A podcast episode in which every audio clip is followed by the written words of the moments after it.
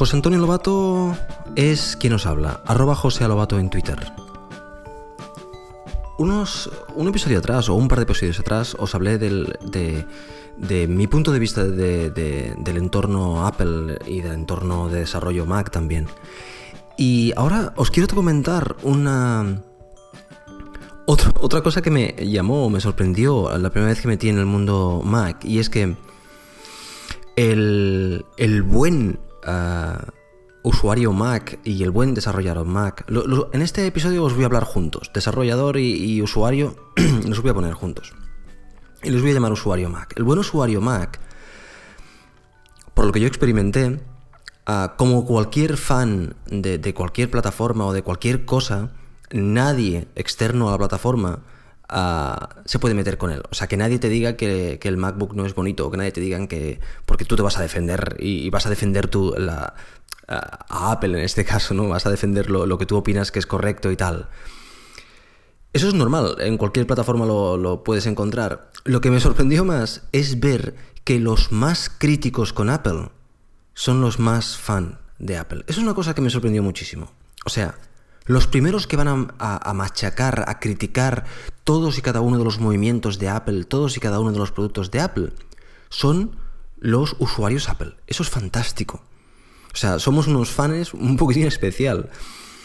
Uh, primero lo machacamos y después que no nos lo toquen. Eso, eso lo encontré uh, genial, genial porque ¿quién mejor para criticar uh, una plataforma que el usuario aférrimo de esa plataforma?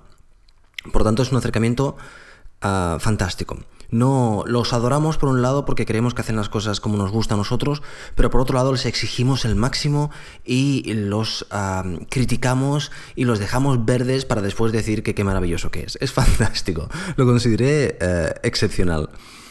Y lo que os quiero recomendar hoy es, es, exactamente eso. Hay un podcast de, de 5x5 de, del señor Dan Benjamin que se llama Hypercritical. Dejadme que lo busque un segundín. Sí, Hypercritical. Este podcast se llama, bueno, básicamente el, que lo lleva es el señor Dan Benjamin y también el que participa principalmente es el señor John Siracusa. Y estos dos señores, bueno, John Siracusa exactamente, lo que hacen es exactamente eso, criticar, criticar todas las cosas de Apple. Es, es, es un usuario Apple, es un, fan de Apple, es un, bueno, eh, al mismo tiempo por detrás va a hablar de todas las bondades, pero lo principal que va a hacer es con detalles y técnicos y, y, y de diseño, va, va, a criticar todo, todo de Apple. Cada, cada episodio machaca una cosa.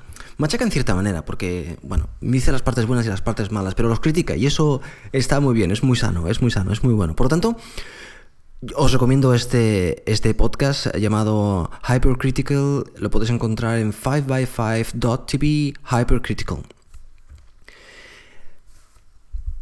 Seguramente muchos de vosotros estaréis pensando, ¿y este señor uh, pesado que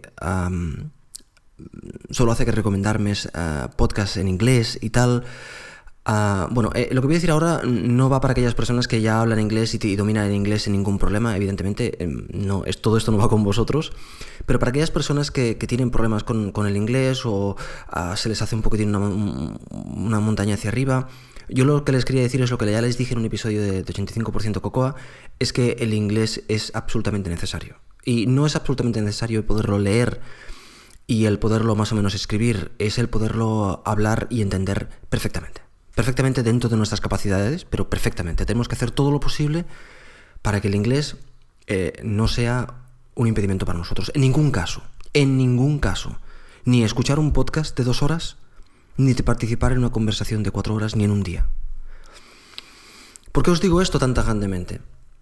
Os digo porque si queréis realmente disfrutar de todo lo que nos aporta el, el mundo Mac, el inglés es necesario. No dejemos no nos olvidemos que por mucho que nosotros tengamos aquí Apple Store y lo que quieras, uh, resulta que la marca es americana y todo viene de allí y, y, si queremos estar a la última, mm, los últimos artículos vendrán de allí, los... Uh, uh, bueno, básicamente eh, todo viene de allí. Y si eres desarrollador, ¿no te gustaría ir algún día a la WWDC?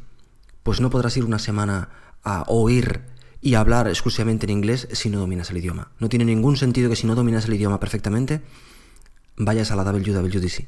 Por lo tanto, os animo a que, a que tiréis para adelante en inglés. Vuelvo a repetir como dije en aquel episodio, no os estoy diciendo que vayáis a clases de inglés, no os estoy diciendo nada. Lo que estoy diciendo es que os machaquéis el cuerpo con el inglés. O sea, escuchad tanto inglés como podáis. Al principio entenderéis un 5%, después un 10%, después un 15%, y sin daros cuenta cuando llevéis un montón de horas escuchados inglés, entenderéis muchísimo. Y habéis ganado un montón de eh, educación auditiva que os va a ayudar a mejorar vuestro inglés. Por lo tanto, a que no se os haga pesado. Que paga por sí mismo. Por lo tanto, escuchad, escuchad inglés, escuchad, escuchad, escuchad, tanto como podáis. Y nada más, eso es todo lo que os quería decir hoy.